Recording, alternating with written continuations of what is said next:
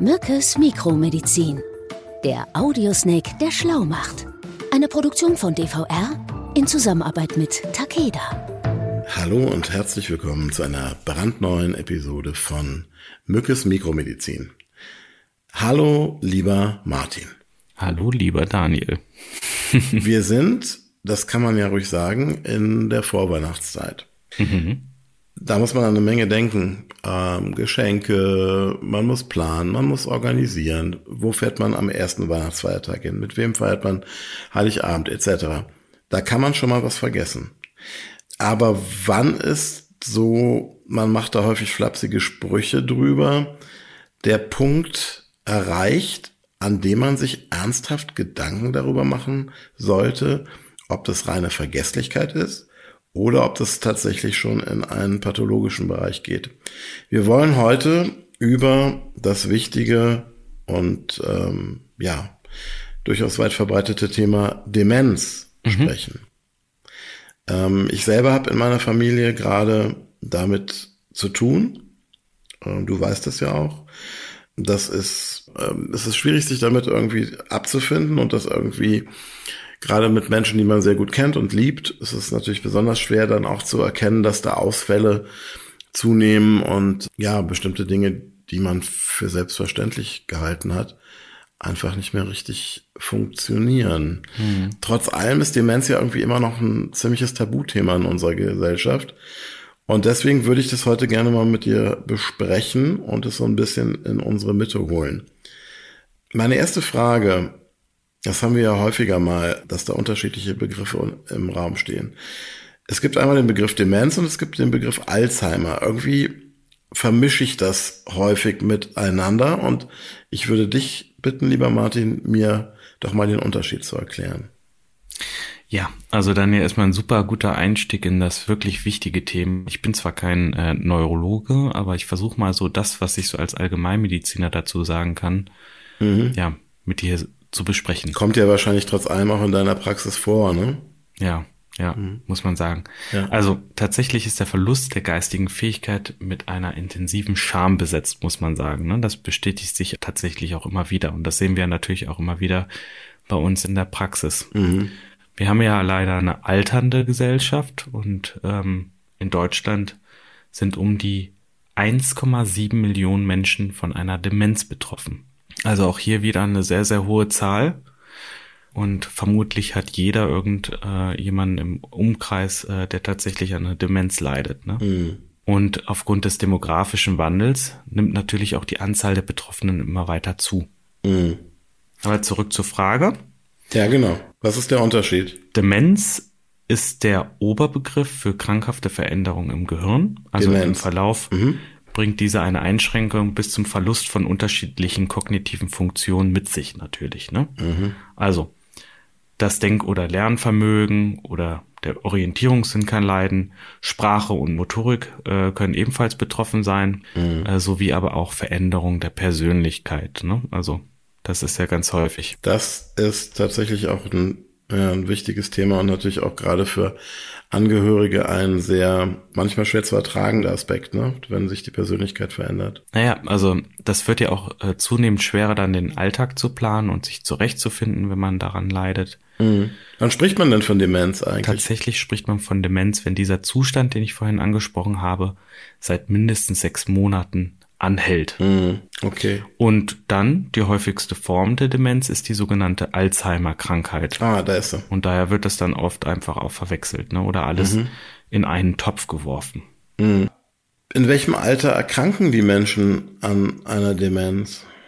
Also tatsächlich kann man ähm, eigentlich in jedem Alter an einer Demenz erkranken, aber im Durchschnitt tritt sie im höheren Alter in Erscheinung, also 70 plus.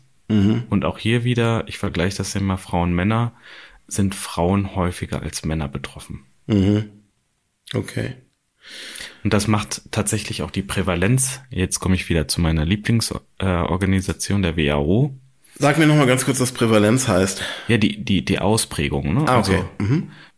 also die Prävalenz liegt bei 65 bis 69 Jahren bei 1,8 Prozent und schnellt bei den über 90-Jährigen dann auf über 36 Prozent hoch. Ja, okay, das ist viel. Und nach Hochrechnung der WHO geht man davon aus, dass im Jahr 2050 weltweit mehr als 139 Millionen Menschen an Demenz leiden. Das ist schon eine große Zahl, ja. Kann man denn so eine Demenz auch nochmal, ich glaube, die kann man nochmal unterteilen, ne? In Primär mhm. und Sekundär.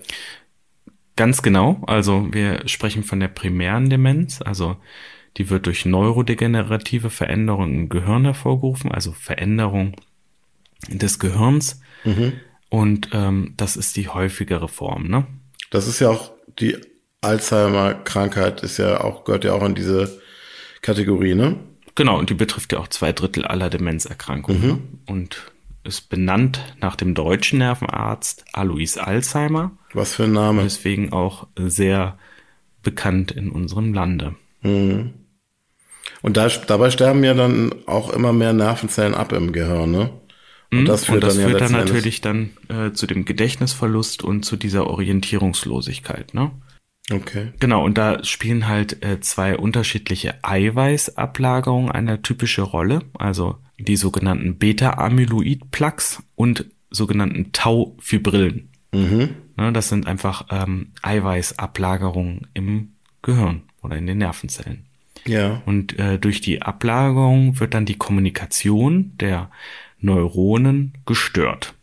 Ja, Verstehe. also wir hatten das ja, glaube ich, mal, du, du äh, fandst ja diesen Vergleich ganz gut mit der Chefin. Das musst du dir so vorstellen, du hast halt ein Telefonnetz beispielsweise und dieses Netz ist an verschiedenen Stellen einfach unterbrochen, weil da was drauf liegt, und zwar diese äh, sogenannten Beta-Amyloid-Plaques oder Taufibrillen. Jetzt habe ich dazu was ganz Spannendes gelesen, also das, was man wirklich als Gamechanger, glaube ich, auch bezeichnen kann. Du hast wahrscheinlich auch davon gehört.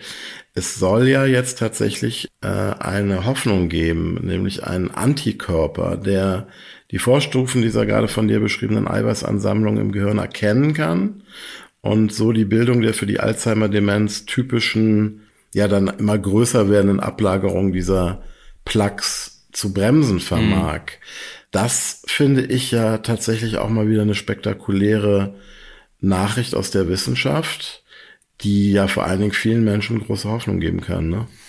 Ja, da muss man halt tatsächlich gucken, äh, wie sich das entwickelt. Ne? Also momentan mhm. ist es nach wie vor so, Morbus Alzheimer kann nicht geheilt werden, äh, der Verlauf aber bestenfalls durch verschiedene Medikamente verlangsamt werden. Mhm. Aber verlorene Nervenzellen sind halt für immer geschädigt und bleiben das auch irreversibel, ne?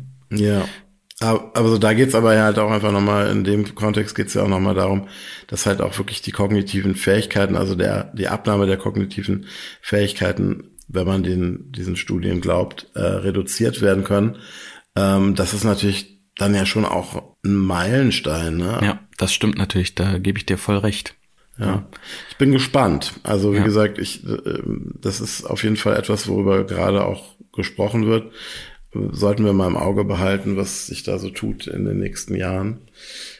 Auf jeden Fall interessant. Ja. Kommen wir doch nochmal zurück zum Thema Alzheimer. Vielleicht auch für unsere Zuhörerinnen und Zuhörer sehr interessant. Mhm. Guckt man sich da beispielsweise die Bildgebung an oder im MRT vom Schädel, da fällt bei diesen Patienten dann ein sogenannter geschrumpfter Hippocampus. Also der Hippocampus ist ja verantwortlich, um neue Erinnerungen zu bilden, mhm. im Bereich der Großhirnrinde auf. Und das ist halt mhm. halt typisch für Alzheimer. Ne? Mhm. Und Alzheimer ist in der Regel nicht erblich. Es gibt aber Ausnahmen, also wenn sich Fälle in der Familie häufen, in dem Fall kann man dann einen entsprechenden Gentest machen, sofern man es dann wissen will. Ne? Mhm. Wichtig in dem Fall bei Demenz, Patienten haben immer auch das Recht auf Nichtwissen. Mhm. Und äh, die müssen halt äh, selber beurteilen, ob sie was wissen möchten oder nicht. Das finde ich einen total wichtigen Punkt, ehrlich gesagt, weil das darüber macht man sich natürlich dann, wenn es so ist und man so einen Fall in der Familie hat, auch große Gedanken.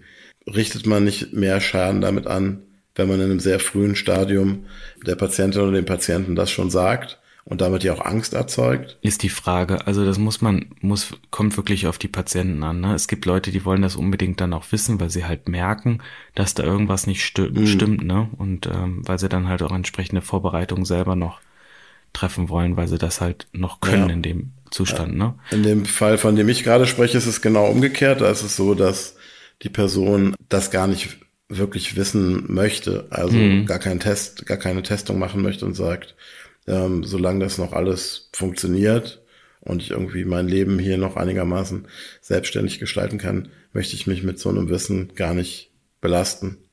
Ist es beides ja auch okay, ne? Mhm. Also, aber guck aufs Alter, also der diagnostizierte Alzheimer-Patient ist circa 75 bis 80 Jahre alt. Mhm. Ne, und ähm, dann kann es halt auch relativ schnell gehen, ne, dass sich so Veränderungen dann auch einstellen. Mhm. Es gibt aber auch andere Demenzen, zum Beispiel die äh, vaskuläre Demenz, die macht ungefähr 10 bis 15 Prozent der Demenzen aus. Mhm. Und gerade Personen zum Beispiel mit Diabetes oder Bluthochdruck haben dann auch ein erhöhtes Risiko für die Durchblutungsstörungen im Gehirn. Mhm. Und die können dann halt zu einer sogenannten vaskulären Demenz führen. Okay. Eine weitere Erkrankung, äh, die in dieses Spektrum gehört, ist die sogenannte Lewy-Körperchen-Erkrankung oder kurz LKE. Die macht ungefähr 10 bis 15 Prozent aller Demenzerkrankungen aus. Und ich glaube, es gibt noch Morbus Parkinson ja, genau. auch vergesellschaftet mit Demenz, ne? Genau, die macht circa 4 Prozent aus und kann auch zu einer Demenz führen. Okay. Das waren jetzt die Formen der primären Demenz. Mhm. Das heißt, jetzt kommen wir zu den Formen der sekundären Demenz, genau. richtig? Also bei der sekundären Demenz liegt keine krankhafte Veränderung des Gehirns vor, aber hier liegt dann eine andere Haupterkrankung vor. Also mhm. dazu gehört beispielsweise auch der starke Alkoholkonsum ne, mhm. oder Alkoholabhängigkeit äh, oder Wechselwirkung, Überdosierung ähm, in der Medikation haben mhm. wir immer sehr häufig, ja auch bei älteren Patienten, die sehr multimorbide sind, also viele Erkrankungen aufweisen, viele Medikamente bekommen, mhm. aber auch Entzündungen oder Infektionen mit Fieber können dazu führen. Ne? Mhm. Dann aber auch äh, so Klassiker wie Unterfunktion der Schilddrüse mit entsprechendem Hormonmangel. Ah, okay, das kann ähm, auch dazu Aber auch die Mangelernährung oder mhm. auch das, was ja viele auch so äh, mittlerweile als Thema in der Gesellschaft sehen die sogenannte Multiple Sklerose. Ne? Mhm. Jetzt ist es ja interessant. Aus meiner eigenen Geschichte weiß ich, dass ja Demenzpatientinnen und Patienten häufig in ihrer eigenen Erinnerung immer weiter Richtung eigene Kindheit so wandern und mhm. dann anfangen, irgendwie auf einmal Geschichten zu erzählen aus ihrer Jugend oder Kindheit. Wo, woran liegt das? Naja, man muss sagen, das Kurzzeitgedächtnis geht tatsächlich als erstes. Ne? Mhm. Und äh, das ist für die für uns Mediziner tatsächlich ein wichtiger Anhaltspunkt, um die Betroffenen dann auch einzuschätzen, ähm, wo dann auch entsprechend ihre Demenz steht. Also das heißt, mhm. erst geht das Kurzzeitgedächtnis, dann geht das immer weiter, ne? Und damit kann man dann natürlich auch messen. Und das Langzeitgedächtnis, Langzeitgedächtnis funktioniert halt länger und daher dann diese Kindheitserinnerungen, die auf einmal Ganz genau. dann äh, zutage treten. Und dann ja auch häufig ist das ja auch merkwürdig, weil man dann ja wirklich auch so eine gewisse Infantilität spürt, ne? Weil wenn man sich in seiner Kindheit gedanklich in den Erinnerungen befindet, natürlich auch sich häufig wie ein Kind dann auch selber verhält, ne? Mhm, ja. Wichtige zweite Frage. Gibt es irgendwas, was man tun kann, um einer Demenz vorzubeugen? Das ist eine Frage mit mehreren äh, Layern. Äh, beziehungsweise woran erkenne ich, dass jemand aus meiner Familie oder ich selber dement ist und wie dritter Teil der Frage. Wie würdest du raten, lieber Martin, spricht man das am besten und am feinfühligsten an? Sorry, das waren jetzt ganz ja, viele Fragen. Schwierig, da können wir ja auch mal vielleicht gemeinsam überlegen. Also ein Thema ist ja tatsächlich, entweder man bemerkt halt eine Demenz bei anderen durch dementes Verhalten, ja, mhm. oder bei sich selbst. Und äh, wie bei vielen anderen Erkrankungen gilt auch hier, je früher man natürlich die Diagnose gestellt hat oder gestellt bekommt, mhm. desto besser kann man auch ja einen Therapieeffekt erwarten oder mit einer Therapie beginnen. Ne? Ja, jetzt hier wirft einem natürlich dann die vorhin schon erwähnte Scham wieder mal auch ein Knüppel mhm. zwischen die Beine. Ne? Ja, genau. Also oft trauen sie sich ja, die Betroffenen sich ja auch überhaupt nicht, das anzusprechen, also und verheimlichen das, wenn sie merken, da, da stimmt irgendwas nicht, oder? Genau, aber hier spielt ja dann auch meine Zunft eine große Rolle, also die Hausärztinnen weil sie ja tatsächlich auch die äh, Patientin dann in der Regel ich wusste schon. gar nicht, dass du eine Hausärztin bist, lieber Mann. eine Hausärztin. Ich versuche hier trotzdem immer zu gendern. Ja, ja. Nee, aber ähm, die, die kennen halt ihre Patientin in der Regel schon jahrelang und können die auch entsprechend gut einschätzen. Ne? Was mhm. ist da los? Verändert sich da irgendwas? Auch bei den Vorsorgeuntersuchungen.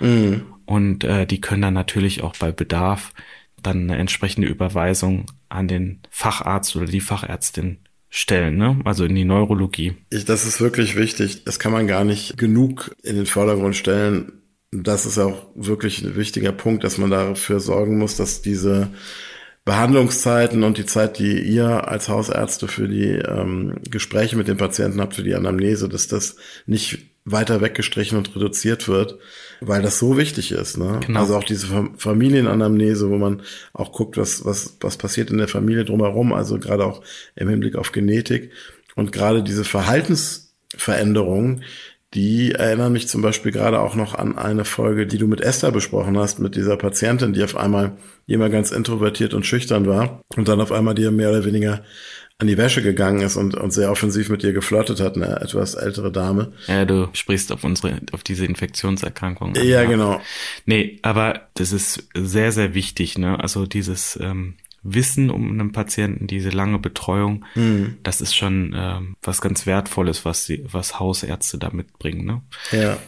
Aber sag mal, ganz konkret und ganz handfest, es gibt ja so einen neuropsychologischen Test, der, der sozusagen Standard ist und mit dem man versucht herauszufinden, leidet jemand an Demenz oder mhm. nicht. Also es gibt natürlich mehrere neuropsychologische Tests, aber du spielst wahrscheinlich auf den sogenannten Uhrentest an. Ja, genau. Und da bittet man natürlich dann auch äh, den Betroffenen, eine Uhr zu zeichnen, also sprich Kreis, Zeiten, Einteilung etc. Und da kann man tatsächlich gut erkennen, wie es um die Gehirnleistung gestellt ist. Also wenn die Zahlen zum Beispiel nicht richtig angeordnet werden können, die Uhr auch in der Form vielleicht ganz anders aussieht. Ne? Mhm. Also da ist halt schon, um eine Uhr zu zeichnen mit den entsprechenden Kleinigkeiten da drin, also Zeiger, Zeiten und so weiter, da ist schon eine entsprechende Gehirnleistung notwendig, damit das funktioniert. Mhm. Ich weiß zum Beispiel, dann gibt es da noch so eine Geschichte, wo man dann die Person bittet, sich bestimmte Worte zu merken und die dann abfragt. Genau. Und dann halt schaut, wie ist die Quote, was haben sie sich gemerkt und daraus leiten die Ärzte dann auch ab, ja, wie es um die Merkfähigkeit und die Anzeichen der Demenz dann auch äh, steht. Ne? Mhm. Jetzt weiß ich auch, dass so eine verminderte Lernfähigkeit aber auch auf Depressionen im Alter hindeuten kann, ne? Ja, tatsächlich. Das muss man auch immer mit ähm, einpreisen, aber tatsächlich gibt es auch entsprechende Demenzzentren, die sich damit sehr auseinandersetzen. Ne? Ja. Und ähm, die machen dann halt die weitere Diagnostik. Also im weiteren Verlauf kann dann auch eine entsprechende bildgebende Verfahren, MRT, CT. Also gerade bei diesen von dir erwähnten vaskulären Veränderungen ist das wahrscheinlich äh, the weapon of choice, ne? wo man einfach guckt, sind ja, oder Tumorerkrankungen, ne? Und dann äh, äh, tatsächlich auch das, was man kennt, ne? also die Lumbalpunktion oder Nervenwasserpunktion, die dann halt auch Aufschluss darüber geben kann, ob gegebenenfalls äh, eine Blutung oder Entzündung schuld an einer Gehirnerkrankung sein kann. Ne? Mm.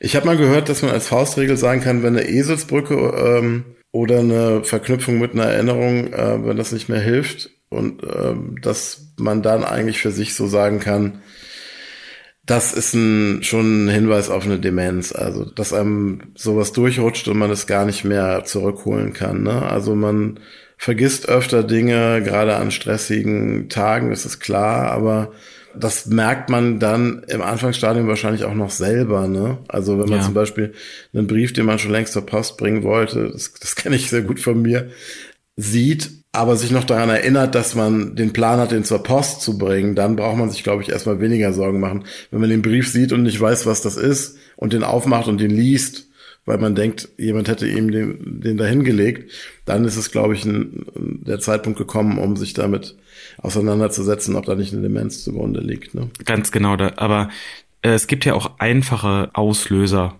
fürs Vergessen. Ne? Also mhm. wenn du mhm. zum Beispiel sehr, sehr wenig trinkst, ja, auch gerade bei älteren Menschen, äh, kann das häufig auch eine Ursache sein mhm. für eine verminderte Gehirnleistung. Ne? Also ja. man muss immer gucken, was ist tatsächlich auch da der Auslöser. Ne? Genau, und wenn das dann tatsächlich diagnostiziert ist, ist es, glaube ich, einfach ja wichtig, das hast du ja auch schon gesagt, man muss sich einfach klar machen, das ist nicht heilbar, so eine degenerative Demenzerkrankung wie Alzheimer. Ähm, es ist aber einfach trotzdem wichtig, die Leistungsfähigkeit für den Alltag dieser Patienten so lange wie möglich zu erhalten. Also das heißt, genau, Medikamente, mh. Training von Alltagsaktivitäten, auch die wertschätzende Kommunikation. Ne? Also da äh, die Betroffenen oft sehr auch äh, sehr sensibel mit der Krankheit umgehen ne? und ja. äh, sich auch schnell äh, kritisiert fühlen. Ne? Ja. Die kriegen das ja auch am Anfang noch sehr gut mit, muss man sagen. Da ist auch, glaube ich, das erste Gespräch total wichtig, ne? wenn man jetzt irgendwie auffälliges Verhalten feststellt, was auf den Mensch schließen lässt, zum Beispiel bei einem Elternteil. Mhm. Ich äh, kenne jemanden, der hat seinen Vater damals unter falschem Vorwand zum Hausarzt mhm. gelockt. Das hat wirklich damit geendet, dass es da einen riesen Aufstand ging, gab und der Vater, als er dann merkte, worum es ging, wirklich lauthals protestierend die Praxis ja. verließ. Löst auch Misstrauen dann aus, ne, ja. muss man sagen. Das kann man ja auch schwer wieder kitten dann. Ja, aber das ist wirklich ganz wichtig. Also denkt daran, Demenz ist eine ernsthafte Erkrankung, bei der müssen halt alle Angehörigen, vielleicht auch Freunde mit ins Boot geholt werden. Ne? Mhm. Das beschäftigt natürlich auch die ganze Klar. Familie. Das ist halt auch äh, nicht einfach, mhm. muss man einfach sagen. Mhm. Freundliche Unterstützung ist das A und O.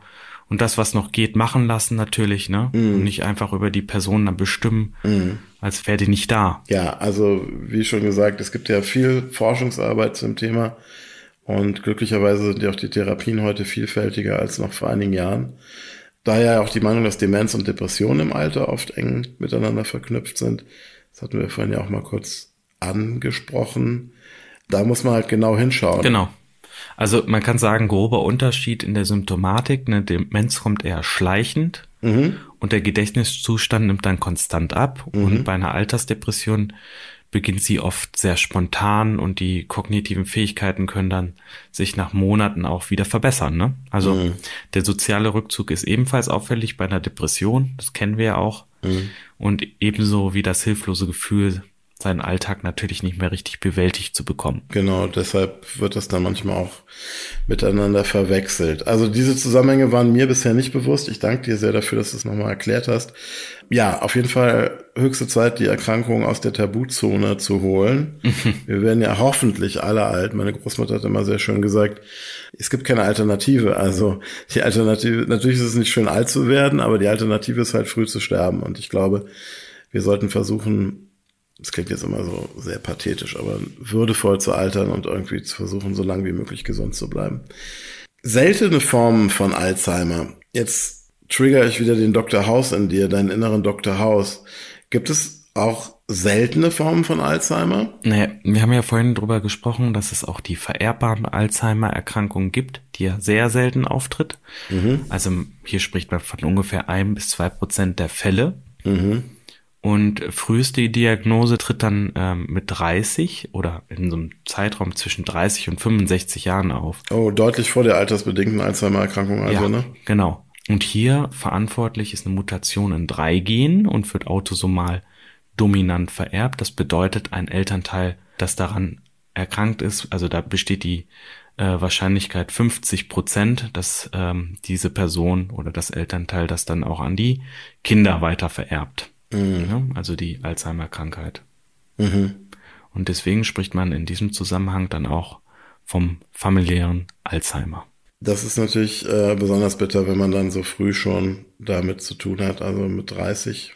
Es gibt ja tatsächlich tragischerweise auch Demenzerkrankungen bei Kindern, muss man sagen, ne? Genau. Die sich häufig mit Sehstörungen irgendwie ankündigen und dann bis hin zur Erblindung und dann aber auch vor allen Dingen eine extrem rasch voranschreitende Degeneration, die sich halt in dieser Demenz auch zeigt. Martin. Ja. Erinnerst du dich denn noch an die Zusammenfassung? Ich wollte es gerade sagen. Also gerade in dieser, in der heutigen Folge ist es mir besonders wichtig, dass ich mich selber daran erinnert habe, dass ich noch die Zusammenfassung natürlich mache.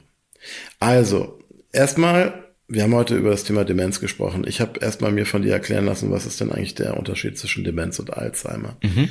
Ganz wichtig war dann vor allen Dingen auch, wie stellt man eine Demenz fest? Also da gibt es ja verschiedene Tests, auch neuropsychologische Tests, die mittlerweile so ausgefeilt sind, dass man da relativ gut ähm, rausfinden kann, äh, zeichnet sich dann eine Demenz ab oder nicht. Und dann haben wir natürlich auch nochmal darüber gesprochen, die weiterführende Diagnostik ist und was man tut, wenn man an Demenz erkrankt ist. Also wie man damit umgeht und das behandelt. Die dritte Frage war dann unsere Dr. Haus-Frage. Eine seltene Form von Alzheimer, die ich vorher nicht kannte, wo du nochmal kurz erklärt hast, eine vererbbare Alzheimer-Erkrankung, die deutlich vor der altersbedingten Alzheimer-Erkrankung ihre ersten Symptome zeigt. Martin, eine unvergessliche Sendung, eine unvergessliche Episode. Ich danke dir sehr und bitte vergiss mich nicht. Das tue ich doch nicht, kann ich doch gar nicht. Bis bald, ihr Lieben da draußen und bis bald, lieber Martin. Mach's gut, lieber Daniel. Ciao. Sie hörten Mückes Mikromedizin, eine Produktion von DVR in Zusammenarbeit mit Takeda.